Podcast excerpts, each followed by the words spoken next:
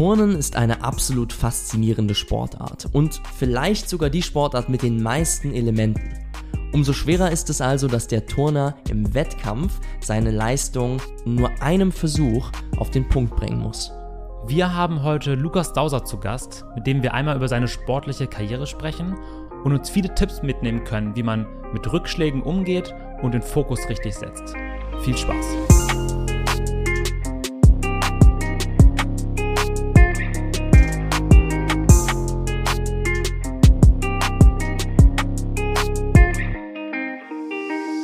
Damit herzlich willkommen zu einer neuen Folge von Training ohne Limit.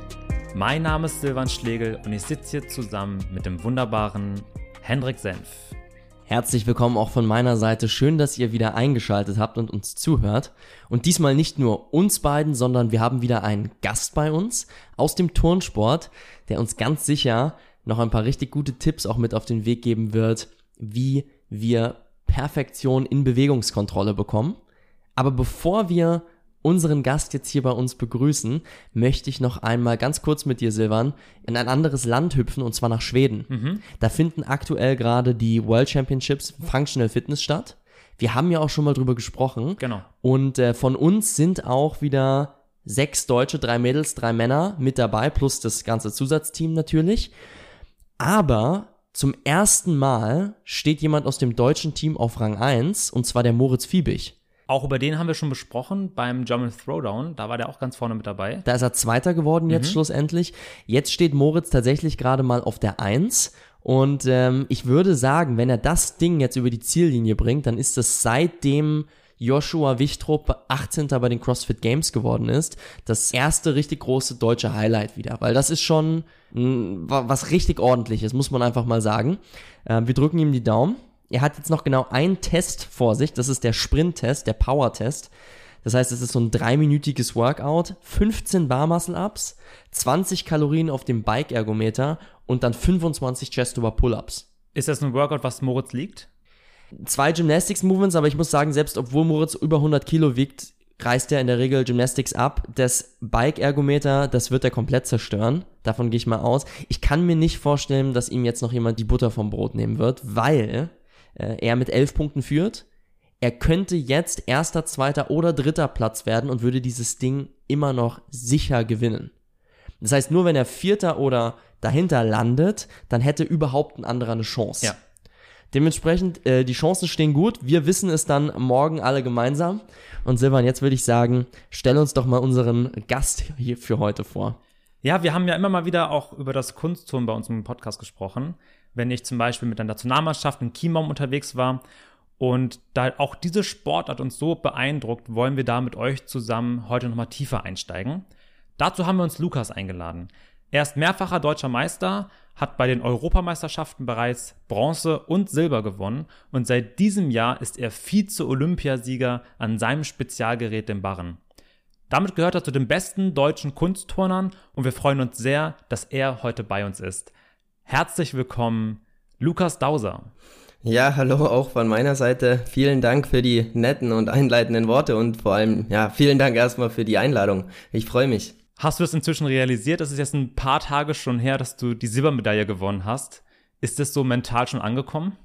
Ja, also so ein bisschen ist es angekommen. Also ich sag mal, ja, realisiert ähm, habe ich schon irgendwie auf der einen Seite, aber so richtig greifbar ist es irgendwie immer noch nicht, weil das ja, irgendwie so viel jetzt passiert ist im Nachgang und klar hatte man jetzt äh, mal den ein oder anderen Moment auch, um darüber nachzudenken.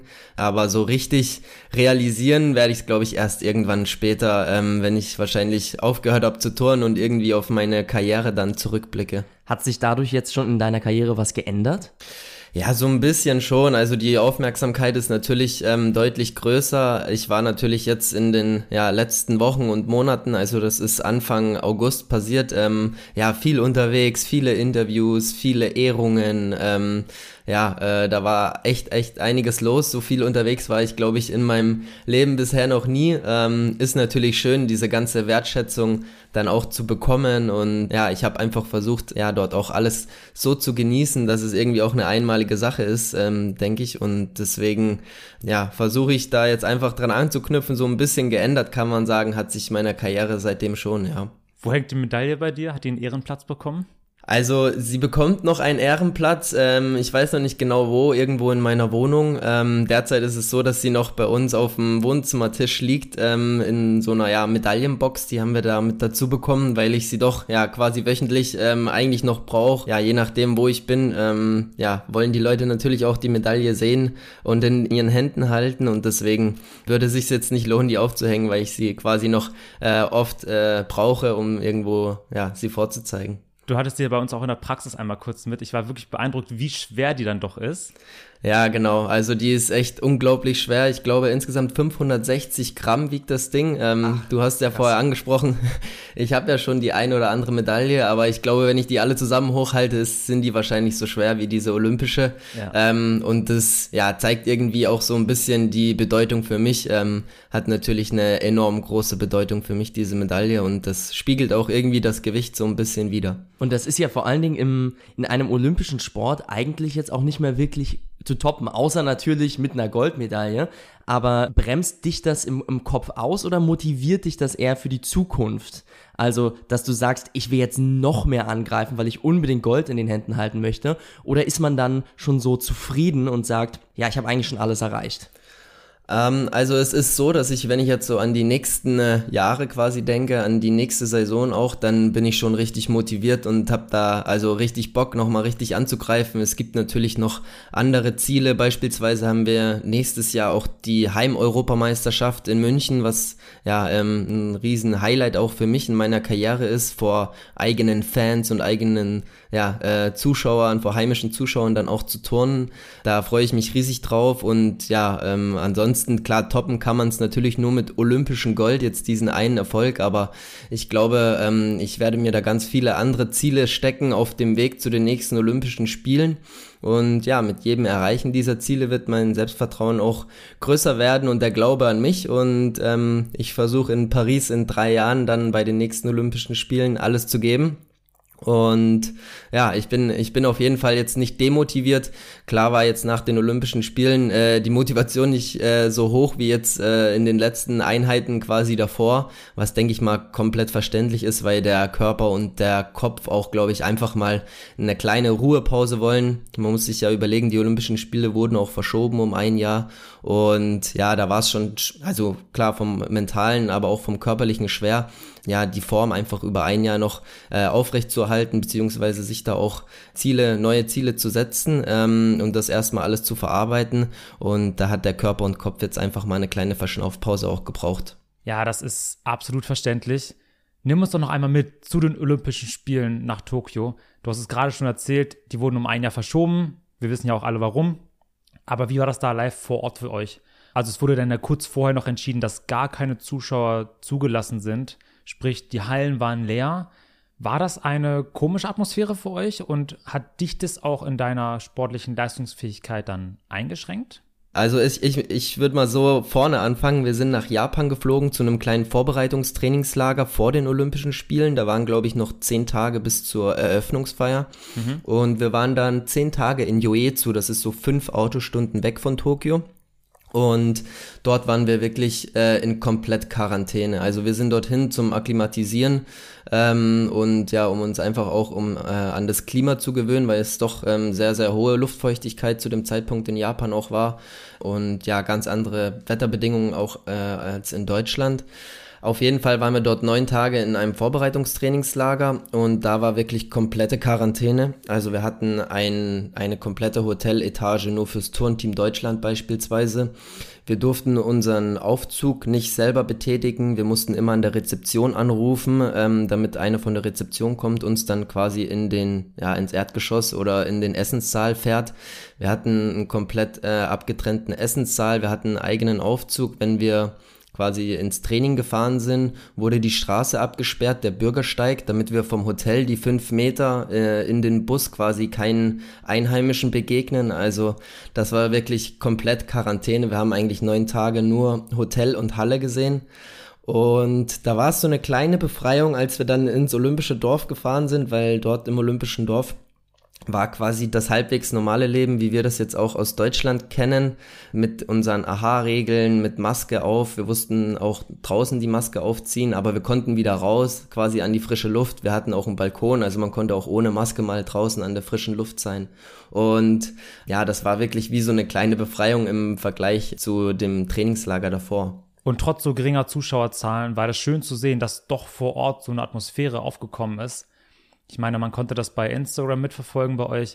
Ihr wurdet mit Deutschlandfahren begrüßt, direkt vor dem Hotel. Und da war schon richtig was los. Ja, auf jeden Fall. Also die Japaner haben sich wirklich größte Mühe gegeben und es war unglaublich cool, dass ähm, ja, wie die das dort aufgezogen haben, trotz der ganzen Maßnahmen quasi. Natürlich, du hast ja vorher gefragt, ähm, wie das für mich war ohne Zuschauer. Es ist natürlich komisch gewesen, ähm, überhaupt äh, ja so quasi wie wie in einer leeren Halle eigentlich zu turnen. Dieser olympische Flair, muss ich sagen, war bei mir trotzdem da, weil, weil natürlich auf jeder Matte, ähm, du bist im olympischen Dorf, du ähm, ja, siehst andere Persönlichkeiten äh, des Sports dort, du gehst mit denen ja, zum Mittagessen oder triffst irgendwie in der Mensa oder siehst mal irgendeinen wirklichen Topstar.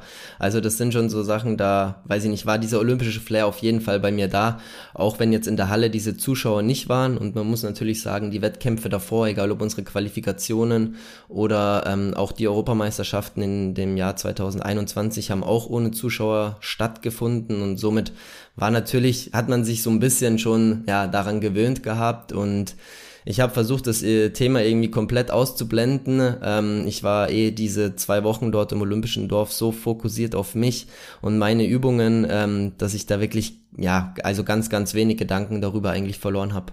Lukas, was sind denn deine Übungen? Also du, wir haben schon vorhin das erwähnt, dass Barren deine Spezialdisziplin ist, aber tonst du alle Elemente?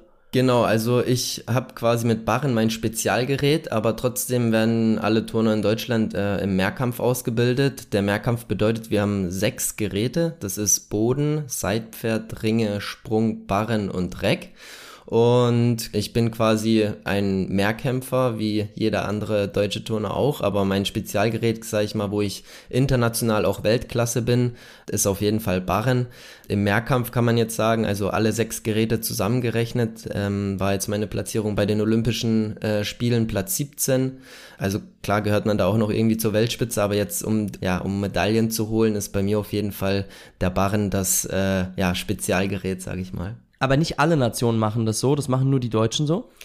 Genau, also ähm, es gibt schon äh, Nationen, die sich dann ja spezialisieren oder wo es mehrere Spezialisten dann gibt. Der eine kann eher mehr am Boden oder am, an Ringen oder am Reck und die turnen dann wirklich nur ein oder zwei Geräte. Aber es ist natürlich immer auch ein Nachteil für die Mannschaft. Wir haben auch einen Mannschaftswettkampf. Bei uns in Tokio waren jetzt vier Turner in der Mannschaft, also drei und ich und alle mussten einen Mehrkampf turnen. Ähm, es kommen quasi drei Leute dann in die Wertung. Man hat quasi eine Streichwertung, also falls einer verturnt, ist es nicht schlimm. Aber wenn dann natürlich von den vier Leuten äh, nur drei Leute in Mehrkampf turnen und einer turnt vielleicht nur zwei oder drei Geräte, dann hat man natürlich an den anderen Geräten keinen Streichwert.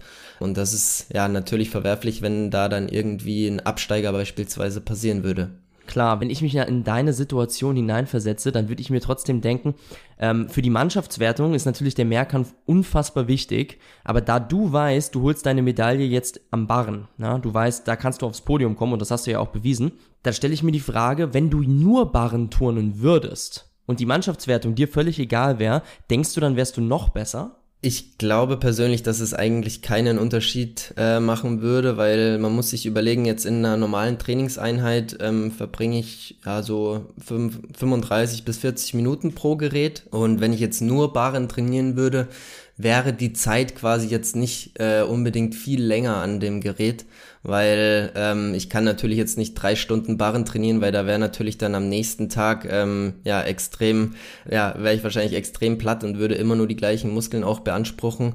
Deswegen ist so, ja, irgendwie eine kleine Abwechslung auch gut und das große Problem ist natürlich, wenn ich mich nur auf Barren spezialisiere, ähm, würde es mir auch äh, schwerer fallen, ähm, mich ins Team reinzuturnen, weil ja der Bundestrainer vielleicht sagen würde, na gut, nur mit einem Gerät. Ähm, klar hast du dort Chancen, äh, vorne dich reinzuturnen, aber die Fördergelder und so, die werden halt ähm, ja auch äh, aufgrund von der Teamwertung verteilt, ähm, beziehungsweise hat man da größere Vorteile und deswegen ist es schon wichtig, dass man da äh, zumindest an den anderen Geräten auch eine gute Absicherung fürs Team ist. Klar, also in unserer Konstellation, wie wir sie jetzt in Deutschland haben, ist es sozusagen gar nicht anders möglich. Genau. Was mich äh, auch noch sehr interessieren würde, du hast jetzt auch von deinem Fokus gesprochen über die zwei Wochen. Also du warst offensichtlich total in deiner Zone. Ja. Bist du, wenn du zu einem Wettkampf fährst, schon in deiner Zone, wenn du nur an den Wettkampfstandort kommst? Oder passiert das erst, wenn du dann rausgehst äh, an die Turngeräte? Wo fängt das bei dir an? Also eigentlich bin ich schon sehr, sehr fokussiert und konzentriert in den Wochen davor. Kommt natürlich immer auf den Wettkampf an, welcher Wettkampf das ist, aber man merkt schon immer so in den Wochen davor, zumindest sagen dass äh, meine Freundin und meine Familie, dass da natürlich so die Anspannung langsam steigt und ich ja irgendwie fokussierter und konzentrierter auf diesen einen Tag hinarbeite, dann in drei, vier Wochen, der dann auch der Wettkampftag ist. Und so richtig im Tunnel, ähm, wo ich mich dann auch wirklich komplett abschotte, das ist meistens so ja, eineinhalb Stunden vorm Einturnen. Da ja, gibt's dann bei mir auch keine Nachrichten mehr aufs Handy und äh, mein Handy ist aus. Ich ja, versuche da komplett äh, zu mir zu kommen, in meinen Tunnel zu kommen. Wobei ich bei den Olympischen Spielen sagen musste, war es schon zwei Tage vor dem Finale, dann quasi vor dem Barrenfinale. Ähm, da habe ich dann meiner Familie und meiner Freundin gesagt, ich bin nur noch über ähm, SMS erreichbar. Ich hatte mein WhatsApp da ausgeschalten, weil natürlich bei den Olympischen Spielen die, die Aufmerksamkeit sehr, sehr groß ist und ich pro Tag ja fast mehrere ähm, hunderte Nachrichten äh, bekommen habe, seien es Glückwünsche oder ähm, irgendwie Zusprecher fürs Finale äh, Mutmacher und deswegen ähm, ja habe ich da gesagt, ich will lieber ähm, mich da komplett abschotten und mich auf meinen Wettkampf konzentrieren und hatte deswegen dann ja dann diese Maßnahmen auch getroffen, damals dann zwei Tage vorm Finale. Machst du das mit dem Abschotten aber auch gegenüber anderen Leuten, die dort sind oder nur gegenüber dem Handy? Also dort vor Ort eigentlich eher weniger, weil man natürlich jetzt mit den Jungs quasi, ähm, sei es jetzt ähm, im Team oder jetzt in einem Barrenfinale, äh, sind natürlich auch noch sieben andere Sportler. Also die besten acht kommen immer in ein Finale und man kennt sie natürlich untereinander. Also man schottet sich nicht komplett ab, ähm, aber man ist quasi schon auch ansprechbar, auch gerade für die Trainer, falls nochmal irgendwie ja der Trainer dir den einen oder anderen Tipp geben will oder dir nochmal Mut machen will. Also für die Person, sage ich mal, im ganz, ganz engen Umkreis, für die ist man schon noch offen.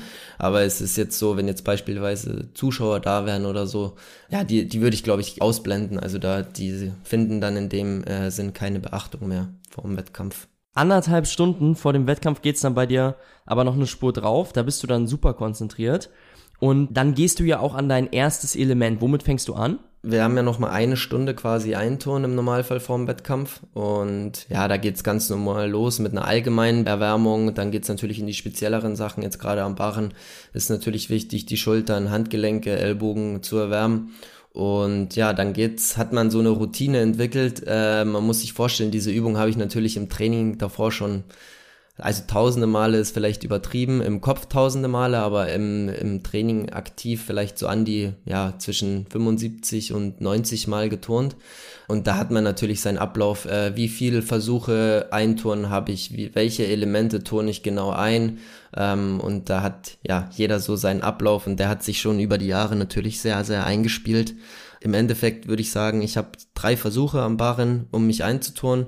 Man darf natürlich auch nicht zu viel Kraft verlieren in der Einturnphase und dann geht's eigentlich los ähm, in die Wettkampfhalle, dann geht der Arm hoch und ja, dann gibt's für mich eigentlich nur noch eins, das, was ich mit meinem Mentaltrainer auch mache, dass ich meine Übung einfach durchballer, dass ich bei mir bleib, dass ich mich wirklich auf mich konzentriere und auf meinen Bewegungsablauf und den Rest ausblende.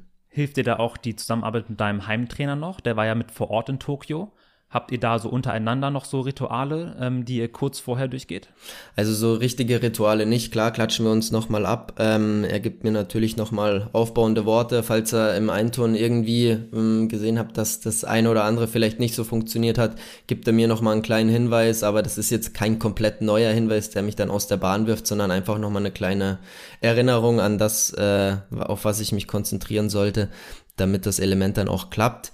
Ähm, aber es war schon sehr, sehr wichtig für mich, dass mein Heimtrainer auch mit vor Ort war, gerade weil das einem halt irgendwie auch so ein ja, familiäres, heimisches Gefühl auch gibt. Ähm, man arbeitet täglich mit dem zusammen und ja, man weiß, man kann sich aufeinander verlassen und das ähm, ist natürlich auch extrem wichtig. Jetzt lief die Quali ja schon auch sehr, sehr gut bei dir. Also du warst, glaube ich, als Zweiter oder Erster dann sogar gerankt nach der Qualifikation. Genau, als Zweiter, ja. Geht man da mit einem starken Selbstbewusstsein auch dann ins Finale, dass man weiß, hey, cool, eigentlich muss ich das nur noch mal so durchtun wie in der Qualifikation und dann müsste es ja bis vorne reichen. Ja, so ein bisschen äh, Selbstvertrauen gibt einem das äh, natürlich. Man muss dazu sagen, was mir auch enorm geholfen hat in Tokio bei den Olympischen Spielen war, dass ich eben noch im Mannschaftsfinale mit dem Team war, im Mehrkampffinale und auch in der Qualifikation und dort in allen drei Wettkämpfen wirklich ähm, super Barrenübungen geturnt habe und somit quasi dieses Selbstverständnis oder dieses Selbstvertrauen nicht nur von einem Wettkampf dann mit ins Finale genommen habe, sondern von drei Wettkämpfen. Und das war ja für mich persönlich ähm, extrem wertvoll, den Gedanken, den du jetzt hast, ähm, den hatte ich auch schon mal bei der WM 2019. Da bin ich als erster nach der Qualifikation ins Finale gekommen, habe dann aber im Finale verturnt und deswegen habe ich diesen Gedanken quasi aus meinem Kopf gestrichen, weil wenn ich ja, diesen Gedanken habe, dann versuche ich irgendwie meine Position zu verteidigen. Und dann gehe ich, verteidigen ist immer quasi eine defensive Haltung und ich tue nicht mehr aktiv, ich gehe nicht mehr nach vorne und das ist so, ja, was mich persönlich ein bisschen hemmt. Und da habe ich auch lange für gebraucht und auch viel mental gearbeitet, dass ich da ja diese, diese Chance einfach ummünze und mir einfach sagt, das Finale geht bei null los. Es sind acht Leute im Finale, es kann alles passieren. Im Turnen geht sehr, sehr schnell und ähm, deswegen versuche ich da mich nicht darauf zu verlassen, ähm, dass ich das schon mal vor paar Tagen in der Qualifikation geturnt habe, aber unterbewusst gibt einem das natürlich schon irgendwie ein Selbstvertrauen ja auch. Ganz klar. Äh, äh viele von uns, glaube ich, waren, waren live mit dabei. Äh, wir waren in der Praxis, äh, saßen wir zusammen und haben das Finale live gesehen. Wusstest du direkt, als du fertig warst, dass das gut gelaufen ist und dass da eine gute Wertung bei rauskommt? Also es war schon so, dass äh, ich wusste, das war eine gute Übung, aber ich war so im Tunnel und so in meinem Element, dass ich gar nicht so gespüren konnte, wie es überhaupt, wie, wie die Kampfrichter darauf vielleicht reagieren könnten. Ähm, ich wusste auch nicht zu 100 Prozent, wie die anderen geturnt haben. Man muss dazu sagen, ich habe als letzter geturnt, also die anderen sieben Finalisten waren vor mir. Und da, ja, das war auch eine große Herausforderung für mich, dass ich mich da quasi nicht ablenken lasse von deren Wertungen, die, die dann turnen.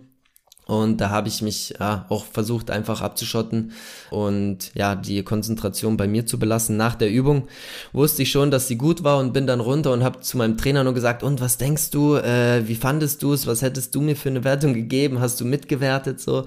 Und dann hat er, hat er eigentlich nur zu mir gesagt, nein, ich habe ich hab's auch nicht. Und er war auch so nervös und er hat es nicht so richtig gesehen. Und irgendwann äh, hat mein Physio dann zu mir gesagt, also das muss Silber sein, das muss Silber sein. Und ich so, echt, wirklich? Und da habe ich noch gar nicht so damit gerechnet, dass das überhaupt so für eine Medaille reichen kann. Ich war einfach super zufrieden, dass ich meine Übung im olympischen Finale ja so, so gut äh, geturnt habe. Ähm, und was dann da danach rauskam, da habe ich mir in dem Moment gar nicht so viel Gedanken drüber gemacht. Ist ja eigentlich auch verrückt, dass der Physiotherapeut dann einschätzen kann, was für eine Medaille das wird. Ich finde, von außen ist das immer sehr, sehr schwer einzuschätzen, wenn man jetzt nicht Turner ist. Aber der wird auch Turner sein, schätze ich mal, ne? Euer Physio vor Ort. Genau, der war auch Turner, ist ehemaliger Turner und ist natürlich schon lange mit im Geschäft und kann das auch, ja, glaube ich, gut einschätzen. Und ja, deswegen ähm, hat er das dann gesagt. Ich weiß nicht, also er hat bestimmt nicht mitgewertet, also ganz so auf dem Niveau von den Top-Kampfrichter bei den Olympischen Spielen ist er natürlich nicht aber trotzdem ähm, hat er, glaube ich, schon ein Auge dafür. Aber ja, ob, ob das vielleicht Zufall einfach war, weiß ich gar nicht. Ähm, aber man wusste natürlich von den Wettkämpfen davor, wenn ich ähm, eine gute Übung turn und dann kann es auch für die und die Wertung reichen. Und im Endeffekt war es dann auch so. Ich muss jetzt mit dir mal noch eine, eine kleine Etage wieder zurückhüpfen, weil wir brauchen auf jeden Fall noch ein paar Informationen zu, zu dem Wettkampf selbst. Und zwar, dein erstes Gerät ist dann auch der Barren, ja? Ähm, nee, das ist unterschiedlich. Da gibt's quasi eine Auslosung von der internationalen ähm, Turnföderation. Ähm, und da steht dann beispielsweise drin, die Deutschen starten in, ja, im zweiten Durchgang beispielsweise am Seilpferd oder am Reck. Das wird ganz normal ausgelost, mehrere Tage vor den Olympischen Spielen. Ähm, und dann ähm, gibt es eine olympische Reihenfolge. Das war die Aufzählung, die ich vorher ähm, gesagt habe, von Boden bis Reck. Also Barren ist quasi in der olympischen Reihenfolge das fünfte Gerät. Und ähm, je nachdem, wo man startet, geht man dann in dieser Reihenfolge rum. Wenn man jetzt nicht am Boden startet, dann ähm, beispielsweise an den Ringen, dann turnt man Ringe, Sprung, Barren, Reck und danach Boden, Seitpferd. Okay, verstehe. Das heißt, äh, Barren war jetzt in dem Fall dann auch nicht dein erstes Gerät. Und was mich da interessiert ist, ich kenne das aus dem Gewichtheben. Wenn dir diese Folge bisher gefallen hat, dann schau doch mal auf unserer Website trainingohnelimit.de vorbei. Denn wenn du eine Frage hast, dann können wir hier am besten darauf eingehen. Schreib uns dein Feedback und jetzt viel Spaß im weiteren Verlauf. Wenn man rausgeht und seine erste Bewegung, das ist das olympische Reißen. Ich weiß nicht, ob du dich mit dem Gewichtheben auskennst, aber das erste ist das olympische Reißen. Und ähm, danach kommt das olympische Stoßen und beim Reißen, da ist man immer noch mal besonders aufgeregt. Zum ersten, weil es etwas technischer noch ist als das Stoßen, aber dann auch, weil es eben das erste ist. Ne? Wenn du deinen ersten Versuch gleich weglegst, dann ist natürlich die Motivation danach ja, vielleicht richtig gehemmt, dementsprechend aufgeregt bist du vor dem ersten Versuch. Wie ist das jetzt bei dir bei deinem ersten Gerät? Also Barren, klar, da reißt du ab, aber da kommt ja noch was davor. Ja, auf jeden Fall. Also das ist schon, ähm, also es ist von Gerät zu Gerät unterschiedlich. Am Seitpferd beispielsweise, das ist dort, wo man richtig, ja, diese Kreisflanken auch macht. Und da ist es schon so, dass man nochmal vielleicht ein bisschen nervöser eben ist, weil da, ähm, ja, viele, viele Fehler passieren können, beziehungsweise weil ein Fehler direkt zum Abstieg eigentlich führt. Man kann das nicht mehr retten. Im Gegensatz beispielsweise zu Ringe, wo richtig viel Kraft auch ähm, beansprucht wird, da gibt einem das vielleicht eher sogar so einen kleinen Schub, ja, weil die natürlich durch das Adrenalin, das man im Wettkampf hat, man ja vielleicht noch mal ein paar Prozent mehr geben kann. Ähm, und deswegen ist es bisschen abhängig davon, mit welchem Gerät man dann bei der Auslosung anfängt. Jetzt in meinem olympischen Finale, muss man sagen, war ich natürlich nur am Barren. Ähm, nur in diesem einen Gerät, weil ich natürlich nur im Barrenfinale auch war. Aber jetzt bei einer normalen Qualifikation, bei einem Mehrkampf ähm, oder bei einem Mannschaftswettkampf ist es so, dass wir dann quasi alle sechs Geräte turnen und dann die Reihenfolge durchgehen. Aber wenn man jetzt in einem Einzelfinale ist, dann turnt man eben auch nur dieses Gerät. Und wenn du unmittelbar jetzt vor deinem Gerät stehst, dann sagst du, du kommst dann einfach in deinen Fokus und das ist natürlich leicht gesagt, aber wie muss man sich das vorstellen? Was geht dir da durch den Kopf in dem Moment? Kannst du das rekapitulieren oder bist du dann einfach wirklich komplett raus? Nee, das ist auch so ein ja, typischer Ablauf. Also ich gehe meistens die Übung ähm, nochmal in meinem Kopf durch, mache dazu nochmal, ja, sag ich mal, äh, pantomimisch äh, gehe ich auch die Übung nochmal vor mir durch, ähm, versuche mich nochmal auf diese Einzelheiten, mit die ich, ja, die ich im Training, auf die ich im Training auch achte, die ich mit meinem, an denen ich mit meinem Trainer auch trainiere, auf diese zu fokussieren und zu konzentrieren. Und ja, so, sobald dann bei uns wird angemeldet, da muss man quasi den Arm heben, in dem signalisiert man dem Kampfrichter, ich bin bereit und der Kampfrichter eben auch.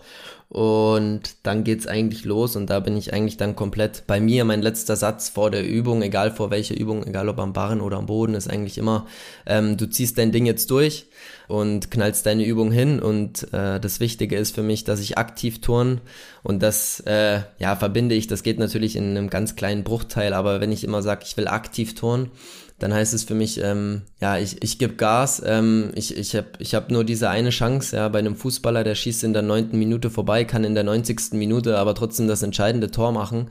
Und bei uns ist so, wir haben halt nur diesen einen einzigen Versuch. Und da ist es halt extrem wichtig, dass man genau auf diesen Moment hin äh, seine beste Leistung eben abrufen kann.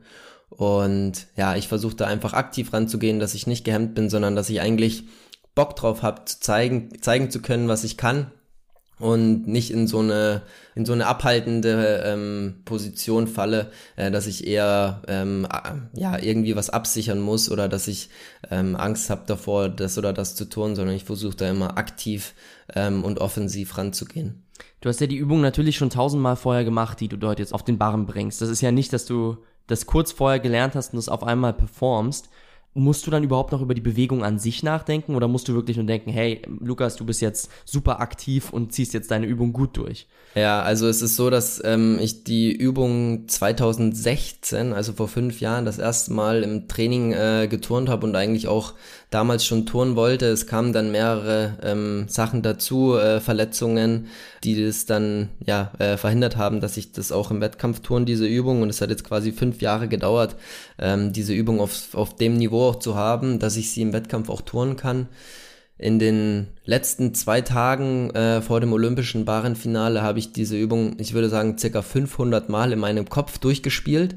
Und da ist dieser Bewegungsablauf ist so abgespeichert, also ich muss mich jetzt nicht mehr auf die, auf die Bewegungen an sich konzentrieren. Es gibt dann ja, pro Element quasi vielleicht irgendwie eine Sache, auf die ich mich konzentriere, damit es dann funktioniert. Aber eigentlich ist es so ein Automatismus im Kopf, dass man das ähm, ja gar nicht mehr so, also dass man gar nicht mehr aktiv darüber nachdenken muss, weil das einfach abgespult wird. Du hast es einfach schon so oft gemacht, ne? Und wenn du die Übung jetzt neu startest, ist das dann eine Übung, die du bei einem anderen Turner siehst, wo du dir dann denkst, ja, okay, äh, das sieht cool aus, das übernehme ich auch, das mache ich jetzt auch. Oder sind das Sachen, die du völlig neu erfindest teilweise, beziehungsweise mit deinem Coach neu ausarbeitest? Also es ist so, dass es natürlich schon sehr, sehr viele Elemente auch gibt. Bei uns gibt es ein Code Pontage, da stehen quasi alle Elemente drin an jedem Gerät, die es weltweit gibt. Und ähm, ja, mit der Zeit äh, ist es natürlich so, dass man jetzt nicht mehr viel Neues erfinden kann. Man kann natürlich immer noch mal ein Salto mehr oder eine Schraube mehr, aber da sind wir schon sehr, sehr weit ähm, gekommen quasi. Da ist es schwer noch irgendwie was äh, ja, zu erfinden. Ähm, ich habe es trotzdem 2015 geschafft und ähm, mir quasi ja mal, mich in, im Code Pontage verewigt. Das ist bei den Turnern eben so, wenn man einen Teil erfindet, dann bekommt das auch seinen Namen und das ist ein Element bei mir auch am Barren. Und das heißt jetzt quasi Dauser, dieses Element. Cool, und das ja. ist eigentlich schon ganz lustig, dass, ähm, ja, quasi, wenn ich jetzt überlege, irgendwie der 17, 18-jährige Japaner geht zu seinem Trainer und sagt, hey, ich will heute mal den Dauser am Barren probieren. Das macht einen natürlich stolz und ist auch irgendwie ja eine, eine richtig coole Geschichte. Ja, das, das, ist wirklich cool. Kannst du das Element erklären? Was genau, wie, wie sieht das aus? Also das ist am Barren eine Riesenfelge. Ähm, das kriegt man vielleicht im, im Kopf noch hin, wenn man sich das vorstellt. Quasi man geht einmal unten durch die Senkrechte und beim Aufschwingen vorne macht man eine Drehung, eine dreiviertelte Drehung über einen Arm auf einem Holm und dann steht man quasi quasi im Handstand auf einem Holm und dann passiert eine Vierteldrehung zurück auf die Oberarme und das ist der Dowser, genau. Also, am, besten, jeder, der zuhört, guckt sich das nochmal auf YouTube an, weil ich glaube, das genau. ist gar nicht so einfach zu verstehen. Das glaube ich auch, ja. Also man muss sich auf jeden Fall als erstes mal einen Barren vorstellen können. Wer das noch nicht kann, guckt auf jeden Fall auf YouTube. Ja, genau. Aber vielleicht einmal ganz zum Anfang zurück. Also wir waren jetzt gerade bei den Olympischen Spielen, bei deinem sportlichen Highlight. Aber wie bist du eigentlich zum Turnen gekommen, Lukas? Ähm, das ist eigentlich auch eine lustige Geschichte. Und zwar haben meine beiden Schwestern, ich habe zwei ältere Schwestern, ähm, drei und fünf Jahre älter, die haben beide Ballett gemacht. Und ja, ich fand irgendwie die Bewegungen mit dem eigenen Körper äh, irgendwie ganz cool. Und so haben meine Eltern dann zu mir gesagt, na okay, aber Ballett äh, ist irgendwie nix so für Jungs. Deswegen stecken wir dich mal in den Turnverein. Und ja, da hat man dann der erste Trainer relativ schnell gemerkt, dass ich da irgendwie Talent für habe und mir hat's riesig Spaß gemacht, in der Turnhalle mich auszutoben. Und so ist dann eigentlich so ein Weg zum anderen gekommen. Ich wurde dann nach zwei Jahren direkt zum nächsten Trainer auch ähm, geschickt zum Landestrainer damals auch in, in Bayern. Ich bin gebürtig äh, aus der Nähe von München. Und ja, genau. Das, so war es dann eben, dass ich äh, ja mit neun Jahren oder mit zehn Jahren nach der Grundschule dann bei mir die, die große Entscheidung quasi anstand, gehe ich auf ein normales äh, Gymnasium und mache mein Abitur normal, gehe quasi diesen normalen Weg, äh, studiere oder mache eine Ausbildung oder gehe ich auf ein Sportgymnasium und versuche äh, daraus äh, ja irgendwie aus meiner Leidenschaft, aus meinem Hobby irgendwie so ein bisschen meinen Beruf zu machen. Und ich hatte mich dann damals für das Sportgymnasium entschieden und ja, seitdem kann man sagen, ist es auch wirklich richtiger Leistungssport, den ich betreibe. Also da war es dann so in dieser Sportschule, dass wir neunmal in der Woche trainiert haben.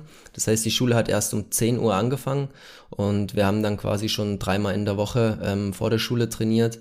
Und ja, mir hat's immer riesig Spaß gemacht. Ähm, Genau, und so ist das quasi, quasi gekommen, mein, mein Weg zum, zum Turnen. War das für dich damals schon eine hohe Belastung? Ich meine, gerade im Jugendbereich ist es schon sehr, sehr wichtig, dass auch viele Übungsstunden im Training passieren, gerade bei den Turnern. Das sind dann teilweise auch mal 30, 35 Stunden, wenn ich das äh, so nebenbei mitbekomme. Korrigiere mich, wenn ich da jetzt was Falsches erzähle.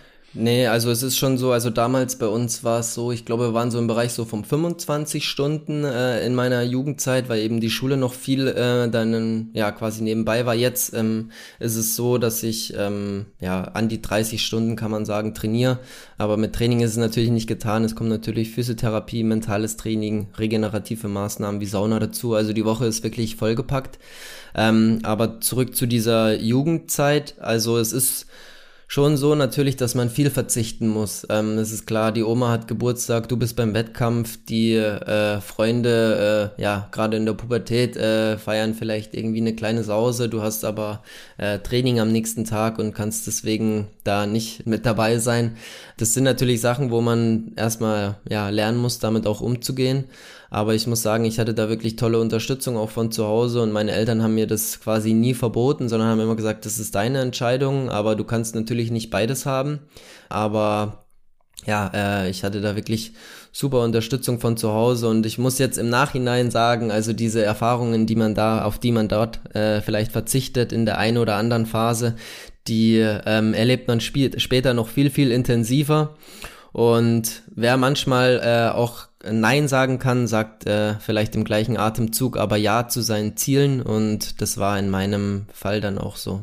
Also muss man nicht seine Jugend jetzt fürs Turnen aufgeben, um dann auch nachher erfolgreich zu sein. Nein, also die Jugend gibt man natürlich nicht auf. Man verzichtet auf einige Sachen, aber es ist natürlich trotzdem so, dass man äh, seine Jugend äh, relativ normal auch leben kann. An der einen oder anderen Stelle äh, muss man vielleicht ein bisschen zurückschrauben, aber wie gesagt, im Endeffekt, wenn sich's dann im Nachhinein auszahlt und du dafür beim nächsten äh, Wettkampf vielleicht eine Medaille oder eine gute Leistung bringst, dann weißt du auch, wofür du das getan hast.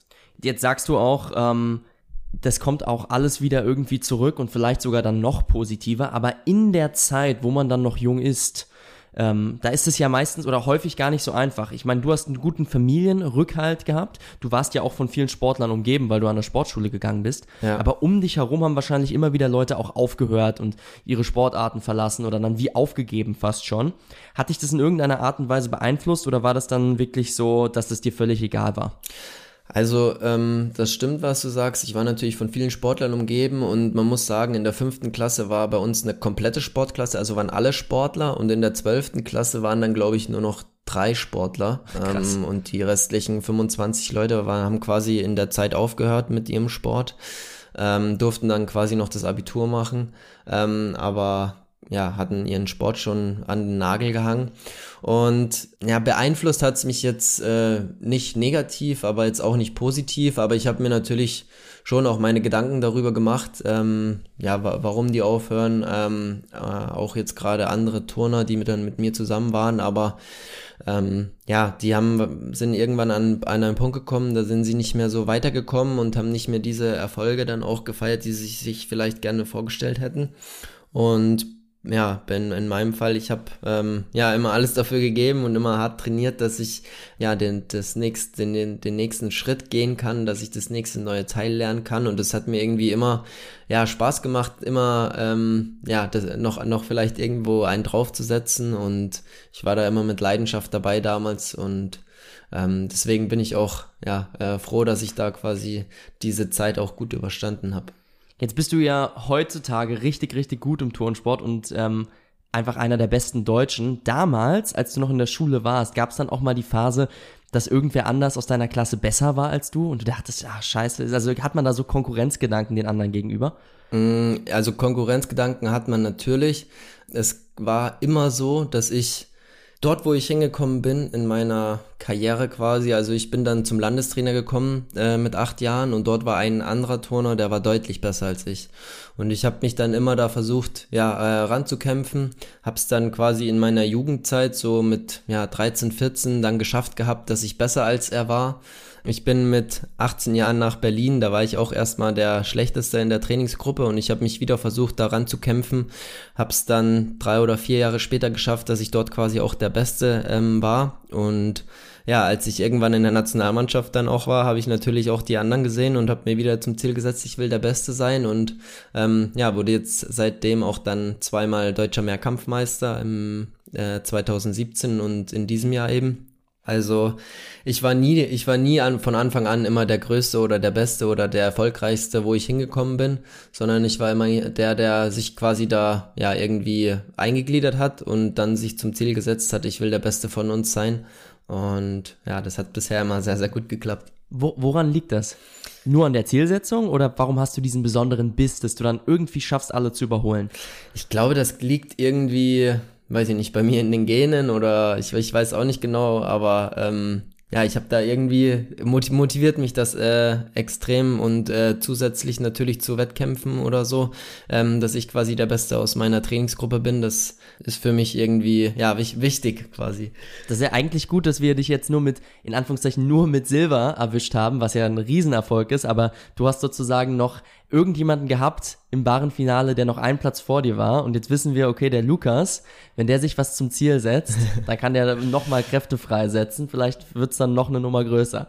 Ja, auf jeden Fall. Also ich versuche zwar immer nicht in Medaillen zu denken, ähm, Nein, ich sondern weiß ja, ja ähm, versuche da quasi äh, ja, meine beste Leistung abzurufen, weil mehr kann ich nicht machen. Das ist eben so bei uns im, im Sport. Den Rest den entscheiden dann die Kampfrichter.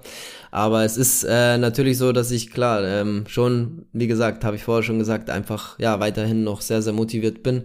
Ja, meine meine Übung noch äh, vielleicht an der einen oder anderen Stelle noch einen ein Tick äh, ja nach nach oben zu schrauben und noch die noch eine bessere Wertung vielleicht zu erturnen. Mhm. Bevor wir jetzt mit dir mal richtig ins Training eintauchen, weil das ist bei uns im Podcast ein, ein Riesenthema und das größte Thema, auch nicht nur der Wettkampf. Aber eine Frage, äh, die habe ich doch noch zum Wettkampf und zwar, Vielleicht hast du in deiner Trainingsgruppe auch mal andere Leute gehabt, die sehr, sehr gut waren, aber die es dann nicht schaffen, beim Wettkampf ihre Bestleistung zu performen. Ja. Und äh, falls du das hattest, kann, kannst du beschreiben, woran das liegen könnte, dass, dass du das dann doch hinkriegst? Vielleicht ja auch nicht immer, aber ähm, zu großen Teilen eben und andere nicht. Ja, ich glaube, da spielt natürlich der Kopf eine sehr, sehr große Rolle, was überhaupt im Sport, glaube ich, ja, extrem wichtig ist. Der Kopf entscheidet, glaube ich, letztendlich, ähm, wer dann vielleicht auf dem Podest steht oder nicht. Ich habe es vorher schon mal angesprochen, die besten acht Turner auf der ganzen Welt kommen in so ein Finale rein und da weiß man eigentlich, dass jeder seine Übung jetzt quasi im normalen Training kann der seine Übung. Also ja, der kann die normal abrufen, aber es kommt halt eben auf diesen einen Moment an und da entscheidet dann eben der Kopf. Und so ist es halt bei vielen oder bei vielen nicht, aber ich habe einige Sportler natürlich auch kennengelernt, die quasi Trainingsweltmeister waren und im Wettkampf dann aber irgendwie nicht geschafft haben, ihre Trainingsleistung abzurufen, äh, nicht mal ansatzweise und ja, die sich dann einfach von diesem Druck, den sie sich vielleicht auch selbst gemacht haben oder der auch von außen kam, irgendwie haben erdrücken lassen und nicht versucht haben, den ins Positive umzumünzen. Und ja, das ist natürlich mental eine sehr, sehr große Aufgabe. Ähm, aber da gab es immer wieder welche im Laufe meiner Karriere, die das nicht äh, gut umsetzen konnten. Ich glaube, das ist ein sauberer Abschluss jetzt erstmal für unseren, für unseren Wettkampfgedanken. Und dann gehen wir jetzt mit dir mal richtig tief auf äh, aufs Training ein, weil das ist ja am Ende das Wichtigste, beziehungsweise das zweitwichtigste zumindest nach dem Abrufen dann am Ende, aber du turnst ja deine Elemente hunderte Male, bevor du sie dann auch vorführst. Ja. Wie startest du überhaupt, wenn du an ein neues Element rangehst? Also wenn du dich mal vielleicht auch in deine Jugend zurückversetzt, da ist natürlich dein Portfolio an Elementen jetzt noch nicht so gigantisch groß oder noch nicht so wie jetzt auf jeden Fall. Und du nimmst dir jetzt auf einmal ein neues Element vor, das du können möchtest. Wählst du das dann mit deinem Trainer gemeinsam aus und dann fangt ihr einfach an, das zu probieren oder wie läuft das? Ja, das kann man sich eigentlich schon so vorstellen, dass ich quasi ja zusammen am Anfang vom Jahr mich mit meinem Trainer zusammensetze. Wir schreiben uns die Übungen auf, quasi die, ähm, die ich angehen will, und dann schauen wir, welche Elemente ich davon jetzt noch nicht kann. Und ja, dann die Elemente, die man noch nicht kann. Äh, man muss sich vorstellen, man kann natürlich jetzt nicht einfach am Boden gehen und sagen, ey, ich versuche jetzt ein Doppelsalto rückwärts mit Doppelschraube ähm, und dann wird eben geschaut, wie kommt man methodisch, ähm, wie baut man diese Lernphase auf, dieses Lerntraining, damit man dann im Endeffekt bei diesem Zielelement ist. Und beispielsweise, wenn man sich jetzt überlegt, am Boden ein Doppelsalto rückwärts mit Doppelschraube, dann fängt man an, das am Trampolin zu turnen. Bei uns gibt es diese Schaumstoffgruben, die kennt vielleicht jemand aus irgendwelchen Trampolinhallen oder hat sie schon mal irgendwo gesehen oder war vielleicht schon mal selber drin, ist da schon mal reingehüpft. Ähm, dann fängt man natürlich erstmal an mit einem normalen ähm, Doppelsalto, einen normalen Doppelsalto mit einer Schraube an einem großen Trampolin und erstmal in diese Schaumstoffgrube, damit natürlich da verletzungsbedingt nichts passieren kann. Und dann tastet man sich langsam ran. Irgendwann macht man dann auf dem richtigen Schwingboden quasi bei uns, ähm, springt aber nicht, also landet nicht auf der harten Bodenfläche, sondern landet dann auch in einer Schaumstoffgrube. Irgendwann kommt eine Matte dazu.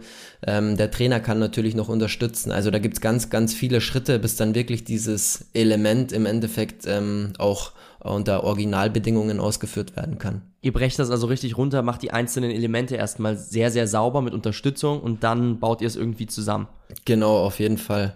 Also das ist schon immer ein langer Weg, kommt natürlich drauf an, äh, welches Element, ähm, aber es ist ja schon immer ein, ein, weiter Weg und es ist natürlich auch wichtig, dass man nicht einfach irgendwie das Element macht, ähm, sondern wenn man es technisch richtig macht, ähm, kostet es einen natürlich auch weniger Kraft und äh, man bekommt natürlich auch weniger Abzüge durch die Kampfrichter. Deswegen ist es schon wichtig, dass man das quasi technisch auch gut aufbaut. Und bevor du jetzt so komplexe Abfolgen auch machst, wie ein Doppelsalto mit äh, Doppelschraube, wirst du ja wahrscheinlich erstmal die ganzen Basics erlernen. Also wenn jetzt jemand zuhört und sagt, ich bin jetzt schon 18, aber ich habe nochmal Lust, äh, ins Turnen zu gehen, äh, ist dann die Empfehlung als allererstes mit dem Turntrainer alle Basics durchzuarbeiten und dann die schweren Elemente draufzupacken oder kann man direkt in eine Richtung gehen und ein schweres Element austesten? Also wenn jetzt ein 18-Jähriger in die Turnhalle kommt, dann wird er das nicht mehr als Leistungssport machen. Ähm, er wird dafür nicht äh, benotet und äh, ich stelle mir jetzt vor, der 18-Jährige kommt und sagt, ich will einen Flickflack oder äh, ein Salto rückwärts lernen. Dafür wird er jetzt nicht bewertet und ähm, deswegen würde ich dann natürlich direkt mit ihm bei diesem Salto rückwärts einsteigen und jetzt nicht mehr gucken, wie er seine Zehen streckt oder wie er seine Kniehaltung ist ähm, oder sein Armzug. Also man kann natürlich durchaus mit 18 äh, auch mit Turnen äh, anfangen, um natürlich dann professionell wirklich eine komplette Übung an einem Gerät ähm, auch turnen zu können. Ist 18 wahrscheinlich schon deutlich zu spät, aber ja, um so ein paar kleine Basics, ein Flickflacken, Salto rückwärts, das kann man ohne Probleme noch mit 18 auch lernen, ja. Das konnten wir vor knapp zwei Jahren ganz gut sehen. Da waren Hendrik und ich zusammen hier in Berlin am Olympiastützpunkt in der Kunstturnhalle. Und selbstverständlich bringt Hendrik die motorischen Fähigkeiten, die Grundlagen einfach mit. Ja. Und wir konnten ihm da innerhalb von kürzester Zeit einen freien Salto rückwärts beibringen.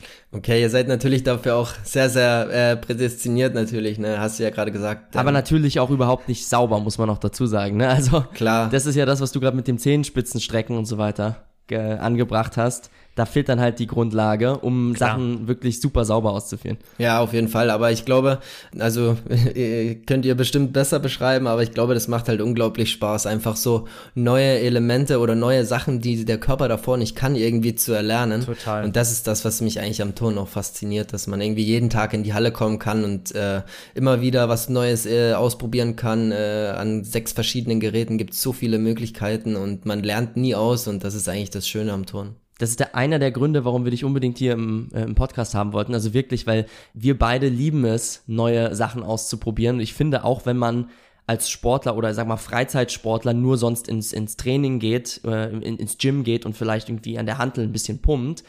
Ich finde, es ist cool, wenn man weiß, da ist noch so viel mehr.